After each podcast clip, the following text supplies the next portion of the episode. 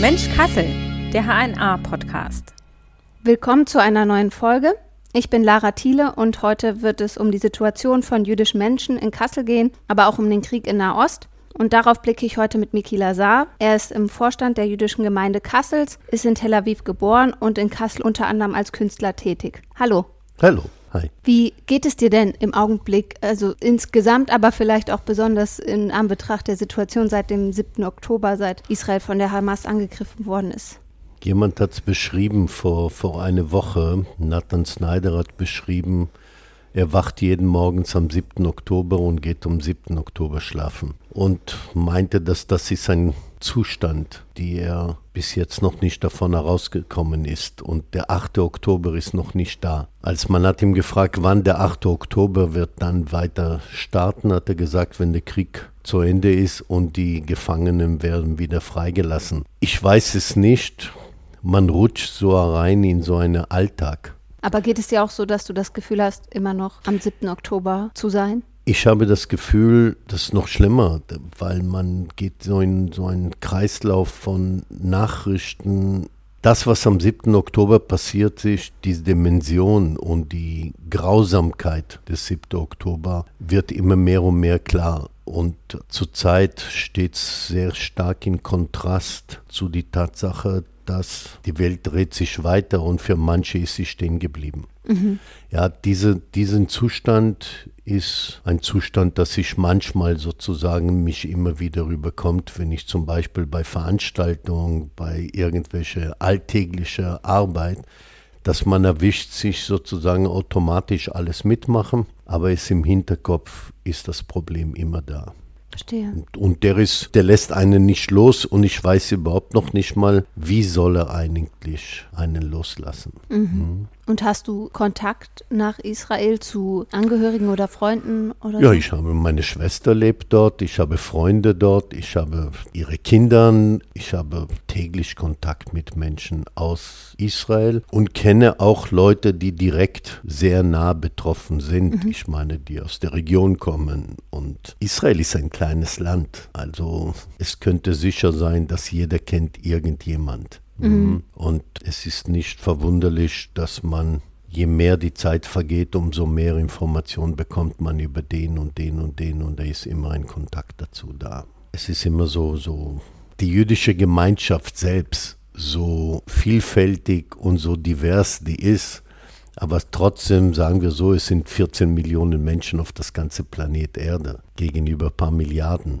Also ja, es gibt so eine Art von einer Verbindung. Ja. Wenn nicht persönliche, dann äh, auf so eine tiefe Gemeinschaftsschicksal oder so etwas verbunden. Mhm. Und was hörst du aus der Region? Also welche Informationen bekommst du dann? Geht es eher so darum, wie geht es den einzelnen Personen, also deiner Schwester zum Beispiel?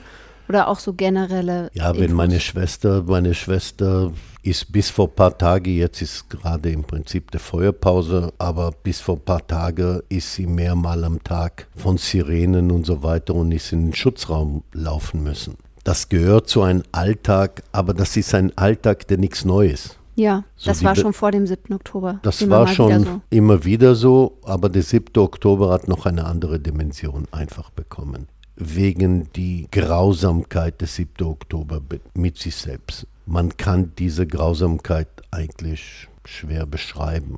Mhm. mhm. Und das ist irgendwas, was sehr schnell so versucht wird, sozusagen auch bewusst versucht wird, nicht so richtig zu erfassen oder wahrzuhaben, weil es so unvorstellbar ist, dass man versucht, das zum Teil auch wegzuverdrängen. Ja. Mhm. Aber gleichzeitig, was ich höre aus Israel heraus, ist irgendwas, was in diesem Land immer eine besondere Besonderheit bei solchen Katastrophen gibt, so eine Art von Zusammenhalt. Und meine Schwester höre ich nur, in welcher Organisation und wie viel die sammelt und macht und kocht und zusammen mit anderen Freunden und so weiter, um zu versorgen irgendwelche Leute. Okay, also Solidarität. Alle Solidarität ist ein Wahnsinn. Es ist wirklich toll, trotz die riesigen Konflikte, die im Land sind. Mhm. Ich meine, das Land ist sehr zerrissen in den letzten Monaten, worauf ich auch stolz war. Auf die Zerrissenheit? Ja, auf die Zerrissenheit. Ich meine, jeder spricht im Prinzip über das Kritik über den Staates Israel und so weiter. Es gibt nicht größere Kritiker des Staates Israel als die Israelis selbst. Ja, und es gibt auch nicht mehr Kritik an das Israel, an das Judentum, an, an diesem ganzen Thema als die Juden selber. Also es ist nicht so, dass das ist so eine homogene Gesellschaft, die alle im Prinzip so eine Meinung sind. Aber Israel war auf einem guten Weg in den letzten Monaten. Das, was schlimm in den letzten Jahren in die Politik passiert ist, war mal auf einem guten Weg eigentlich gegen diese rechtsradikale Politik, die entstanden ist, waren auf einem guten Weg, die möglicherweise zu ja, abzuwählen. Mhm. Mhm. Es gab ja auch viele Proteste gegen 250.000 Menschen mhm. jede Woche. Vergleichbar für Deutschland wäre das, wenn 2,5 Millionen Menschen auf die Straße gegangen wären. Ich glaube, dass in Deutschland wäre es, na gut, bei den Nationalsozialisten. Aber dass Menschen gehen auf die Straße und protestieren in diesen gegen die Regierung, gegen ihre eigene Regierung. Ich kenne wenige Länder, wo das passiert. Und da war es und es war, ich war dabei. Ich war ein paar Mal in Israel als bei den Protesten selbst mhm. und bin mitmarschiert und es hat mich besonders ja, berührt. Ich war fast stolz darauf, dass so eine Bewegung da ist. Ja, mhm. verstehe. Wir haben in der Zeitung darüber auch berichtet, dass es äh, viele jüdische Menschen auch in Kassel jetzt gibt, die vermehrt Angst haben. Die sagen, seit der Situation hat sich meine Angst nochmal verstärkt. Geht dir das auch so? Persönlich vielleicht weniger. Ich bin ein Israeli. Israeli, der groß geworden ist, sozusagen, das gehört dazu. Das ist so eine Art von Resilienz, im Prinzip zu sagen, es war immer eine Bedrohung. Ich bin auch groß geworden bei einer Familie. Mein Papa war, hat ziemlich viel erlebt in die Holocaust, von Arbeitslagern bis KZs. Und so dieses im Hinterkopf, dass man immer ein bisschen bedroht ist. Mhm. Ja, steckt wahrscheinlich in die Sozialisation. Vielleicht für mich ist das etwas anders, aber ich weiß sehr viele in die jüdische Gemeinde selbst, die Angst haben, auf jeden Fall. Und die Angst verstärkt sich durch die äußeren Umstände, dass in den letzten Jahren auch mehr und mehr auch Probleme da sind. Mhm. Antisemitische Vorfälle. Die jüdische Gemeinde ist zu Fort Knox geworden. Ich meine, um mal reinzugehen in die jüdische Gemeinde, ist jetzt dieses Jahr gebaut worden, eine Schleuse. Mhm. Da hat man ein Gefühl, dass es nicht mehr, eine Synagoge ist ein Versammlungsort. Ein Ort, wo jeder reinkommen kann, nach rein, nach raus. Es ist wie ein, ähm, ja, eine Versammlungsstätte, eine offene. Mhm. Was ist das für eine offene, wenn man im Prinzip durch Schleuse gehen muss und äh, sich ausweisen muss? Es ist kein normalen Zugang. Ja. Also alleine dieses Gefühl erzeugt sicherlich bei einer ganzen Menge Angst. Mhm. Aber das, diese Schleuse, die du jetzt beschrieben hast, gibt es nicht erst seit dem 7. Oktober. Nee, nee, der ist schon mit gewaltigen Investitionen und das ist seit Halle. Ja, seit dem Anschlag. Seit dem mhm. Anschlag in Halle. Und ich kenne Personen, die dabei waren in die Synagoge in Halle. Und die Angst ist nicht neu. Das bedeutet, das ist nicht seit dem 7. Oktober. Seit dem 7. Oktober hat man ein Gefühl, dass es einfach verstärkt ist. Mhm. Ob das ist durch die Medien oder ob das ist durch die Tatsache, dass man sieht es buchstäblich auf die Straße passieren. Ich meine, ich habe wenn man Hinweise bekommt, dass man nicht in die Stadt gehen soll, weil es jetzt gerade nicht sicher ist, für bestimmte jüdische Menschen, mhm. jüdische Menschen, die bekannt sind, wie der Vorstand der jüdischen Gemeinde. Und dann macht man sich schon Gedanken, weil diese Gefahrenlage kommt nicht aus dem Nix daraus. Ja. Das ist, weil es Vermutungen gibt, dass es gefährlich sein kann. Und folgst du dann solchen Hinweisen und hältst Am liebsten bin ich trotzig und sage nein. Ich, habe, ich hätte gerne gerade absichtlich in die Stadt gegangen. Aber das ist mein eigener Charakter und ich bin mir sicher, dass es gibt diejenigen, die Angst haben. Mhm. Und sie barrikadieren sich oder es ist Angst da, aber Angst ist ein schlechter Ratgeber und dann lasse ich mich nicht unbedingt in eine Angst treiben. Ja. Aber ich lese dass wir haben eine WhatsApp-Gruppe von Israelis, die hier in Kassel leben und die Erfahrungen, dass manche machen, ist nicht besonders schön. Ob das sind Studenten, die in die Uni Angst haben, sich als Israelis zu erkennen zu geben, Es sind äh, jüdische Studenten, die Probleme haben, gerade in die Uni, die eigentlich ein offener Ort sein soll. Ja, es gibt eine richtige Angstatmosphäre und äh, die kann man nicht einfach so wegtun. Ja. Mhm. Hast du auch Sachen erlebt, die dir selbst Angst gemacht haben, dass du da das Gefühl hattest, antisemitisch angegangen worden zu sein oder? Ich persönlich nicht, aber ich kenne solche Fälle. Ich selbst bin vielleicht, das ist, liegt an meinen eigenen. Ich gehe aktiv auch an Menschen ran und ich lebe hier seit 40 Jahren hier in Deutschland und kann sagen, das ist für ich habe einen anderen Umgang. Aber ich sagen wir so, ich zeige keine Angst. Mhm. Aber wie wirkt Kassel auf dich? Hast du das Gefühl, es ist eine Stadt mit viel Antisemitismus, mit wenig Antisemitismus oder ich mit glaube, Solidarität? Die, ja, ich glaube, die Stadt ist nicht irgendwie anders als andere Städten Deutschlands oder Europa. Antisemitismus ist Tatsache, Antisemitismus ist ein Teil der Gesellschaft. Und wenn man sagt, dass 20 Prozent eine Zahl, die irgendwo irgendwann ermittelt worden sind, sind Antisemiten, dann gehe ich davon aus, dass die Zahl mehr oder weniger stimmt. Der Antisemitismus zeigt sich in so viele verschiedene Arten. Und ich habe genügend Antisemitismus in so Sprüche erlebt, die nicht eine Gefahr bedeuten, direkte Gefahr oder das mir Angst macht, aber das zeigt mir nur die Dummheit und wie tief das in die Gesellschaft sitzt.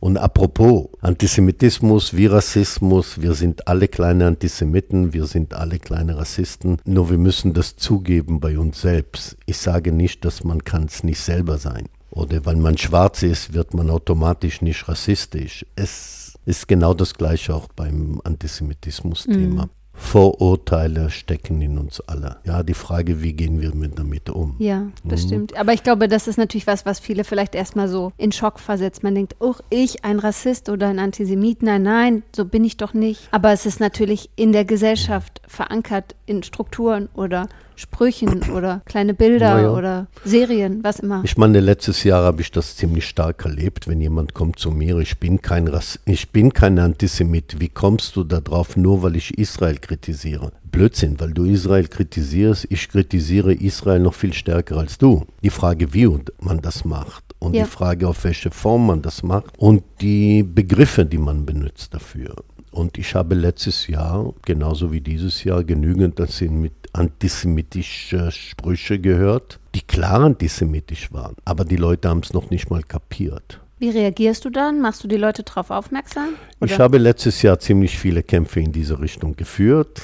Ich habe mich auch sogar entfreundet von mehreren, weil ich habe gemerkt, dass die im Prinzip noch nicht mal das kapieren. Mhm. Ja. Und das war einfacher zu sagen, eigentlich muss ich nicht, weil es gibt solche, mit denen gerne diskutiere ich, um zu zeigen, wo die Probleme liegen. Aber es gibt diejenigen, die unbelehrbar sind und dann bringt es nichts. Mhm. mhm. Und das zeigte sich letztes Jahr bei dem Thema Dokumenta, zeigt sich auch bei dem Thema jetzt. Apropos 7. Oktober. Der 7. Oktober war ein starker Erlebnis insofern, dass ich habe gestaunt, wie die Reaktionen darauf waren, die Tage darauf. Mhm.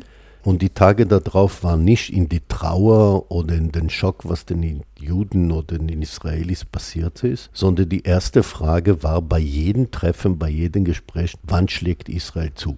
Und da habe ich mich gewundert, woher kommt eigentlich diesen, diesen Haltung, woher kommt das sozusagen, dass es diese Forderung, ich habe gesagt, ich bin kein Militärexperte und was Israel macht, weiß ich nicht. Ja.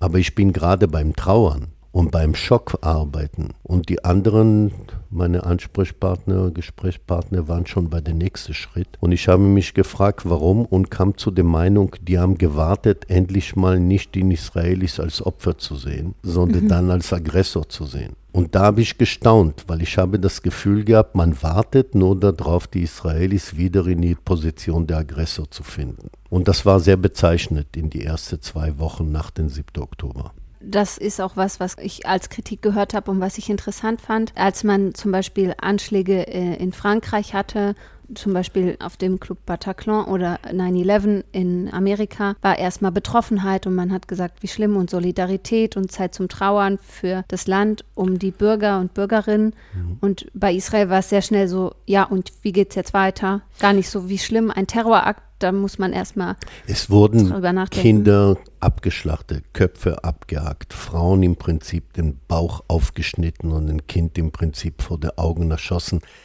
Es wurde Grausamkeit. Frauen wurden vergewaltigt, verstümmelt und vergewaltigt. Das darf man eigentlich nicht einfach so tun, als ob es nur ein Krieg war. Ja, und mich staunt es, dass diese ist nicht bereit zu das nicht bereit wahrzuhaben, dass es so grausam war. Mhm. Und es ist schwierig, sich das anzutun. Ich meine, auch wenn ich spreche mit Leuten und fange an, darüber zu sprechen, merke ich, der erste Reaktion, nein, ich möchte das von überhaupt noch nicht mal hören. Die können nicht diese Grausamkeit sogar hören. Nur ich weiß, dass man, es gibt nichts verhältnismäßig zu, dazu erklären. Und mhm. was das Problem war wirklich, die ersten Wochen zu kapieren, dass diese Grausamkeit nicht wahrgenommen wird. Mhm. Das ist, glaube ich, für die meisten Juden, genau wie Israelis, genauso wie jetzt. Ich meine, in Israel gibt es eine große Kampagne jetzt gegen die Frauenorganisationen, feministische Organisationen, die keine Stimmen erhoben haben. Ich meine, bis heute nicht.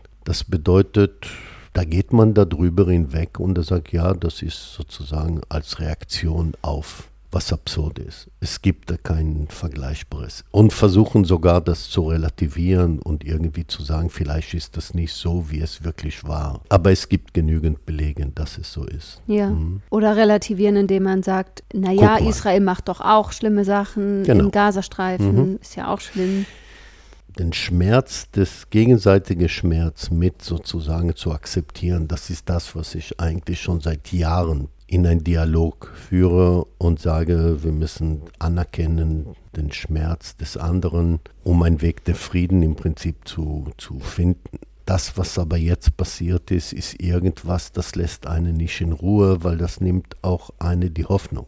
Mhm. Und für viele, die ich kenne, ist das irgendwas, was gerade sehr traurig macht, weil das nimmt einen die Hoffnung, dass das möglich ist. Ja, mhm. verstehe ich. Und das ist auch diese, dieses Nicht-Anerkennen.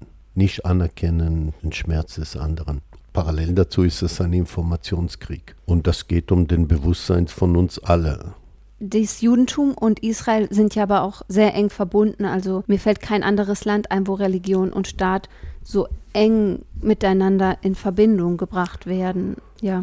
Gut, die Hälfte der Juden auf diesem Planet leben in Israel. Das ist eine Tatsache. Ja. Und die leben in Israel zum großen Teil nicht, weil sie es von Anfang an freiwillig das wollten, sondern das war der einzige Zufluchtsort, das die genau, finden. historisch bedingt. Historisch bedingt. Das ist das eine. Das andere, Juden haben in, in dieser Region schon immer gelebt. Das ist nicht so, dass das diese Holocaust-Überlebende kamen im Prinzip zu einem, zu einem Land leer. Ich meine, die Geschichte ist wir können jetzt nicht ein paar tausend Jahre Geschichte im Prinzip sozusagen rekonstruieren, ja. aber die Diskussion über Zionismus oder Nicht-Zionismus, gerechtfertigt oder nicht gerechtfertigt.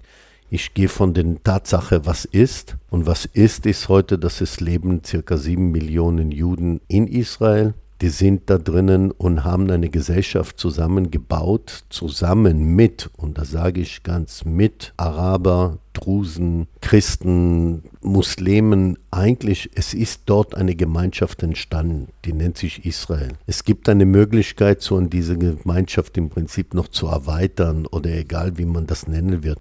Mir ist das egal, auch ob es genannt wird Palästina oder Israel. Dieser Name wurde im Laufe der Jahrtausende im Prinzip jedes Mal anders gegeben. Einmal von dem Mandat, einmal von den Türken, dann von den Römern und egal, das ist immer ein besetztes Land gewesen. Die Frage ist die Tatsache, was ist. Und jeder Jude auf diesem Planet, wenn er gläubig ist, hat einen Bezug zu diesem Ort. Alleine von der Tatsache, dass man bei dem Gebet am Freitag immer sagt, man im Prinzip am Ende den Gebet nächstes Jahr in Jerusalem. Also eine Sehnsuchtort als Glaubenssehnsuchtort. Ob man das nur als Symbol sieht oder aus der Tatsache heraus, dass die Geschichte gelehrt hat, dass man ist nicht sicher auf diesem Planet und deswegen braucht man so einen Ort wie Israel.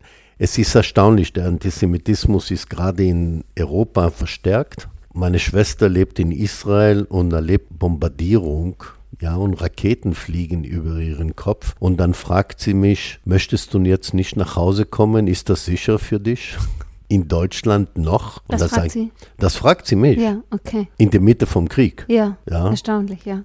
Ich finde es absurd. Und das ist nicht das erste Mal, dass das passiert. Also sie hat mehr Angst um dich in Deutschland Genau. als um sich selbst im in Kriegsgebiet. Israel. Ja, es ist absurd. Genau das Gleiche fragen mich Menschen im Prinzip hier in Deutschland, ob es nicht weise wäre, meine Schwester mit ihrer Familie nach Deutschland zu holen, weil das wäre sicherer für den hier in Deutschland. Es zeigt nur der Absurdität und die Verbindung. Ja. Mhm. Und ähm, ja, es gibt einen Bezug und es gibt einen direkten Bezug zwischen Juden und Israel. Heißt aber nicht, dass man mit alles, was Israel ist, als ein gegebenen, ja, richtig ist. Und es gibt nichts Kontroverses in einer Diskussion zwischen Juden als das Thema Israel selbst. Mhm. Wie ist die Gestaltung vom Land, wie das Land sein soll und so weiter. Aber es ist nichts Besonderes. Das einzige Besondere, was ich finde an Israel, das ist das, was ich immer sage, nimmt man den ganzen Planet Erde, verkleinert man auf eine Größe von einem Ping-Pong-Ball. Das ist Israel. Israel ist so ein Symbolcharakter, ob das Juden, aber in Israel leben Christen, in Israel leben Muslimen, in Israel ist der Bahai-Zentrum. Es sind jede verrückte Religion und jede verrückte Glaube konzentriert sich dort, aber gleichzeitig auch Wissenschaft und primitive Haltung. Es gibt Leute, die glauben immer noch im Prinzip, als die, dass Gott die Welt erschaffen hat in sieben Tage und es gibt da die größte Wissenschaftler auf diesem Planet. Wir haben Institute, die Erfindungen bringen. Künstliche Intelligenz ist ein Zentrum der Entwicklung dort. Hightech und gleichzeitig primitive Gedanken, die noch an Aberglauben glauben. Also alles ist da. Verstehe. Also Israel ist für mich so eine Art von Symbolcharakter. Okay. Ja, für so das. Und sage immer, wenn Israel ihre Probleme löst, haben wir auch auf der Welt die Probleme gelöst oder andersrum. Okay, spannend. Lösen wir die auf der Welt nicht, dann löst das auch Israel nicht. Es ist so eine Art von Mikrokosmos, Makrokosmos. In den sozialen Medien wurde uns oft vorgeworfen, dass wir über den Hass gegen Jüdinnen und Juden berichten und wie sie sich hier in Kassel jetzt fühlen, wie es ihnen geht und auch über die Angriffe auf Israel natürlich, aber dass es kaum um den Rückschlag geht, also was Israel danach gemacht hat und die Angriffe auf den Gazastreifen, die vielen Toten dort und so und dass dann auch jetzt wieder Hass gegen muslimische Menschen, die dann irgendwie als Symbol für diese Menschen dort genommen werden. Kannst du diese Kritik verstehen? Ja, jeder aus seiner Perspektive, selbstverständlich. Dass es gibt Hass gegen Muslime, ja, gibt es. Dass es gibt äh, Hass gegen Juden, ja, es gibt es. Wir leben in dieser Zeit, wo dieses Hass gerade im Prinzip über die sozialen Medien. Ich könnte mit Kritik oder Gegenkritik im Prinzip sagen, ja, die Skandalisierung und diesen Kontrastierung wird selbstverständlich über die sozialen Medien und über die Medien erzeugt. Ich war eure Zeitung im Prinzip zuletzt eigentlich, als da war der Pfarrer Fischer, war mit Ahmed, kamen zur Synagoge und da war die Titel oder war ein gescheiterter Versuch der Annäherung, wurde getitelt. Hm? Dass als der Pfarrer mit einem palästinensischen Mann, ja. Zur Mahnwache oder zu, Zu, zu dieser Wächterdienst. Wächterdienst vor der ähm, Synagoge gekommen ist. Der Wächterdienst ist ein symbolischen Akt. Das Ja. ist nicht so, dass die Juden stehen zusammen mit den Wächtern draußen. Drinnen gibt es die Synagoge, drinnen gehen die Juden im Prinzip beten und der Wächterdienst symbolisiert sozusagen, wir stehen mit euch. Ja, als Solidarität. als Solidaritätsbekundung. Wenn man wirklich einen Dialog, einen Ort des Dialogs finden soll, dann soll man nicht über die Presse den machen, sondern soll man vielleicht miteinander treffen, in eine stille, schweigende Minute gemeinsam so einen Ort finden, wo man im Prinzip miteinander redet. Das wäre mein Vorschlag. Zu kommen provokativ und erzwingen so einen Dialog auf zum Beispiel Ilana Katz, die Vorsitzende der jüdischen Gemeinde, auf den Weg von ihr in die Synagoge zum Gebet.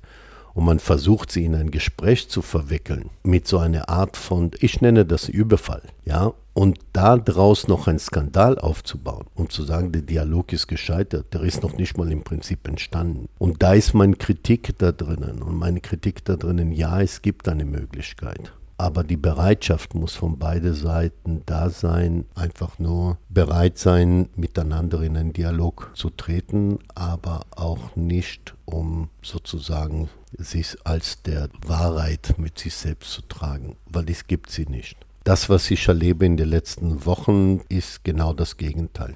Man versucht die ganze Welt genauso wie diesen Konflikt in Schwarz-Weiß mhm. zu definieren. Ich komme aus dem grafischen Bereich, aus dem Designbereich. Wir wissen, am Computer gibt es 256 Grautöne. Hoch 256, 16 Millionen Farbgrautöne. Und so sehe ich eigentlich auch fast jeder Konflikt einfach in sehr, sehr, sehr viele unterschiedliche Grautöne. Und es gibt nicht schwarz-weiß. Und es gibt nicht der richtige oder der falsche oder der gerechter oder weniger gerechter. Und besonders was gerade los ist, es ist so grausam wie es ist, aber es gibt sehr, sehr, sehr viele unterschiedliche Aspekte da drinnen, die man nicht einfach nur verallgemeinern kann und doch in welcher Form jemand im Prinzip in der Lage ist zu reden. Wir reden hier ziemlich frei. Mhm. Unter anderen Umständen, andere können nicht so frei sein wie wir. Ja, das stimmt. Ich glaube nicht, das ist ganz klar, ich glaube nicht, dass jemand, der in Gaza lebt, besitzt die gleiche Freiheit zu sprechen über das, was er erlebt, wie jemand, der aus Tel Aviv kommt. Ich glaube schon, dass die Tel Aviver sind privilegiert in die Tatsache, dass die können schimpfen in alle Richtungen. Mhm. Und ich glaube nicht, dass das ist in Gaza der Fall. Genauso wie das ist nicht der Fall in Iran und das nicht der Fall, ich meine, und die Frage, wenn man Familie hat und man hat Angst um die Familie, ich glaube, wir, wir verstehen die, die Gespräche ganz anders, wenn die sind in die Öffentlichkeit, durch die Zeitung zum Beispiel, oder ob die sind in Vier-Augen-Gespräch. Das stimmt. Und ich glaube schon, dass ich habe mit sehr vielen palästinensischen Freunden schon viel intensivere Gespräche geführt, wo wir uns mehr einig sind, als dass das nach außen aussieht. Mhm. Jetzt äh, hattest du kurz schon den Aspekt Documenta angesprochen mhm. und den Antisemitismus-Skandal auf der Documenta 15. Jetzt ist es schon wieder so, dass die kommende Documenta davon so ein bisschen überschattet wird, weil die Findungskommission, mhm. die eigentlich eine neue künstlerische Leitung bestimmen sollte, zurückgetreten ist. Äh, es ist irgendwie nicht ganz klar, kann die Documenta wie geplant 2027 stattfinden oder gibt es da jetzt doch nochmal Änderungen? Du hast immer gesagt, dass du Documenta-Liebhaber bist eigentlich. Macht dich das dann traurig, dass immer das Event davon so überschattet wird? Traurig nicht. Ich meine, ich habe jetzt gerade gehört, dass zu Dokumenta gehört das Skandal, so wie, weiß nicht, das, es gehört dazu. Ja, es gab auch keine Dokumenta ohne Skandale. Zwei Behauptungen, die in den letzten zwei Jahren im Prinzip zu hören sind, aber wahrscheinlich auch viel länger. Das eine ist, die Dokumenta gehört zu Kassel, als ob da ist ein Zweifel daran ist. Ich finde das immer lächerlich wenn die Leute bestehen darauf, das müssen das sagen, aber es gibt für mich keinen keinen anderen Ort und es gibt für mich keine andere Möglichkeit als die Dokumente, ja, gehört zu Kassel. Na und? ja, diese, ich, ich habe nie einen Zweifel daran gehabt. Oder das, das Ende der Dokumente oder Ende der Kunst. Ich meine, warum? Ich, ich sehe das auch als absurd. Ich mhm. meine, die Dokumenta wird beschädigt. Das ist auch ein Spruch von manchen Fans der Dokumenta, wo ich finde das lächerlich. Okay.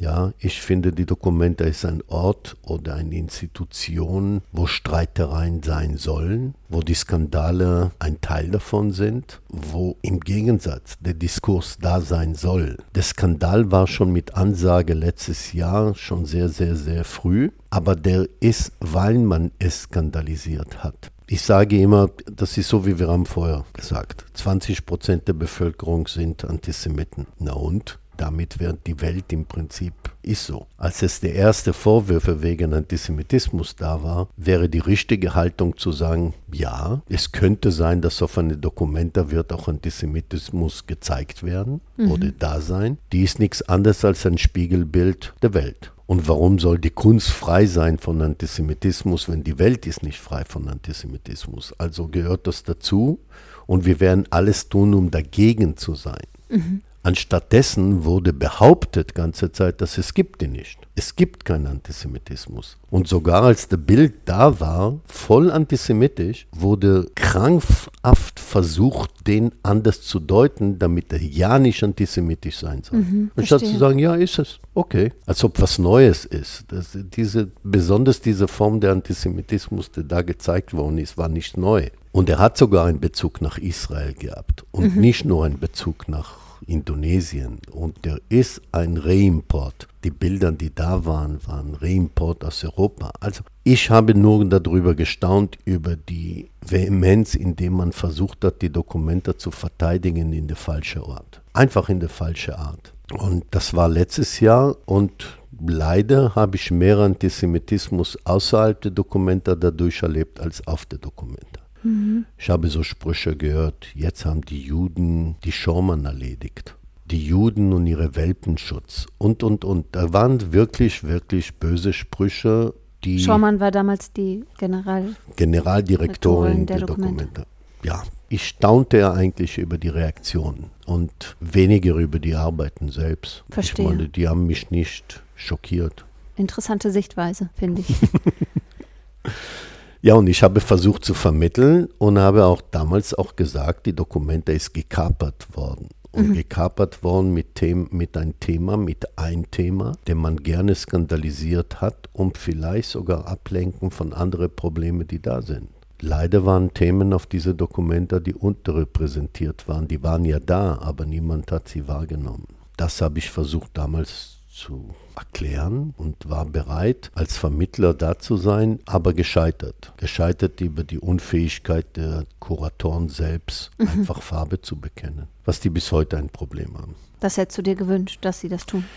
Ja, es hätte mir gewünscht, ich meine, diese Bekenntnis dazu, das ist das, was ich habe gesagt, ja, wir haben ein Antisemitismusproblem, wir werden ihn nicht aus der Welt schaffen. Und genau das Gleiche ist das mit dem jetzigen Thema. Kassel hat ein großes Problem, dass man soll ja die Dokumente nicht im Prinzip beflecken oder irgendwie schlecht machen. Aber warum? Die Dokumente hat Probleme gehabt 1955 und ist Tatsache. Ja, Juden waren nicht präsentiert auf diese Dokumente, obwohl sie genügend auch entartete Künstler waren. Mhm.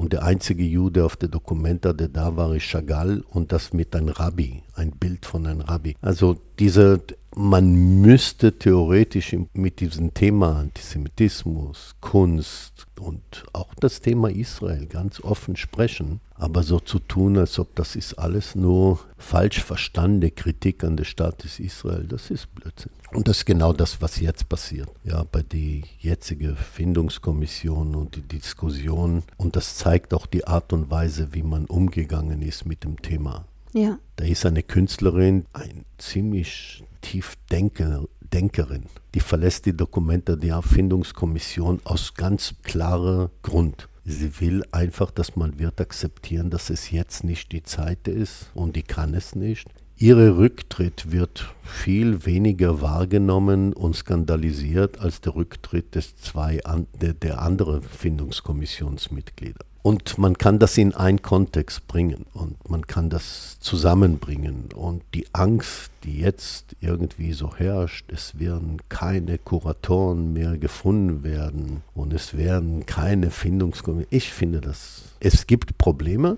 aber ich finde die lächerlich, die zu skandalisieren in einer Form, dass jetzt das Ende. Okay. Das ist das Schöne an die Kunstwelt, dass sie ist so vielfältig. Das stimmt. Ja, und darauf verlasse ich mich auf jeden Fall, dass wenn, dann siegt die Kunst in ihren Vielfalt und nicht in ihre einseitige Blickwinkel. Mhm. Mhm. Also bist du optimistisch für die Dokumenta? Ja, ja. Sehr ich bin schon optimistisch für die Dokumenta und ich glaube, wir haben jetzt gerade Glück mit einem großartigen neuen Geschäftsführer, der Andreas Hoffmann und ich glaube auch der neue Oberbürgermeister. Das sind sozusagen in Kassel diejenigen, die die Krise bewältigen müssen. Ja, und die Dokumente, ob sie jetzt im Prinzip verschoben wird oder nicht. Ich glaube, letztes Dokumente war Corona-Zeit und man hat trotzdem eine Dokumente auf die Beine gestellt. Das stimmt. Warum soll man im Prinzip die nicht auch jetzt, auch wenn die ist verkürzte oder verlängert oder es geht um die Dokumente und nicht um irgendein. Es ist, ich finde es, es wird skandalisiert wieder, anstatt mit dem ja, die, die, der Kern, worum es geht. Mhm. Mhm. Verstehe. Und wenn wir jetzt nochmal den Bogen zurückspannen zu dem Krieg und dem äh, immer schon währenden Konflikt im Nahost, glaubst du, dafür gibt es auch eine Lösung? Da gibt es eine. Kurzfristige wahrscheinlich nicht. Ja. Aber langfristig? Langfristig, es gibt keine andere Wahl. Ich meine, in dieses Land leben alle zusammen auf einen Fleck und keine wird weggehen. Und der Gedanke oder diese grausame Absurdität, dass der eine wird den anderen im Prinzip vertreiben oder mhm. ermorden oder das, wie man das darstellt, diese Darstellung, Genozide, egal von welcher Seite, es stimmt einfach nicht. Und im Gegenteil, die Bevölkerung in diesem Fleck Erde wächst und wächst und wächst. Und die müssen miteinander leben. Mhm. Und die werden auch keiner wird weggehen. Die Bevölkerung in Gaza hat sich verdoppelt. Ja, die Bevölkerung in Israel verdoppelt sich. Die Kontraste wären noch stärker. Es gibt mehr Religiösen, es gibt mehr kinderreiche Familien. Die Konflikte werden nicht verschwinden, aber nee. auch die Menschen nicht. Mhm. Also ich glaube daran, dass die müssen nichts anderes als irgendwann anerkennen, wir müssen miteinander leben. Und wenn die das tun, dann könnte uns alle gut gehen. Ich glaube daran auf jeden Fall, dass es keine andere Wahl gibt, als ja. miteinander zu leben. Tatsache ist, es ist das, was in Israel gerade passiert, schon seit Jahren. Es ist eine Ungerechtigkeit, was passiert in Gaza, es ist ungerecht, was passiert in die Westbank. Aber in Israel selbst als Beispiel leben alle zusammen und ziemlich in einem sehr konfliktreichen demokratischen Staat. Keine normale Zustand. Aber diese Diskussion und die Bereitschaft darüber zu streiten und so weiter ist da und ist eigentlich okay. Ich wünsche mir hier noch mehr Diskurs. Darüber mhm. oder insgesamt? Insgesamt. Also der Diskurs als Chance auch. Ja, mhm. auf jeden Fall. Sehr mhm. gut. ja, das ist doch vielleicht ein ganz schönes Schlusswort. Vielen Dank, dass du heute da warst, Miki Lazar, und Einblicke Freut gegeben mich. hast. Ja, ich hoffe, wir haben nicht garantiert, deswegen sagte ich, wir kriegen nicht alle Themen geregelt. Das mhm. stimmt. Und doch nicht finden wir nicht alle Lösungen. Nur wirklich die Erkenntnisse, dass man muss sich bemühen, eigentlich die Probleme in ihrer Vielfalt anzuerkennen. Das mhm. stimmt. Mhm. Ja, und euch danke ich auch fürs Zuhören. Sendet mir gern euer Feedback zu dieser Folge, was ihr dazu denkt, an digitalteam.hna.de und abonniert den Podcast doch auf der Plattform eurer Wahl. Dann sage ich vielen Dank. Bis bald. Tschüss. Bis bald.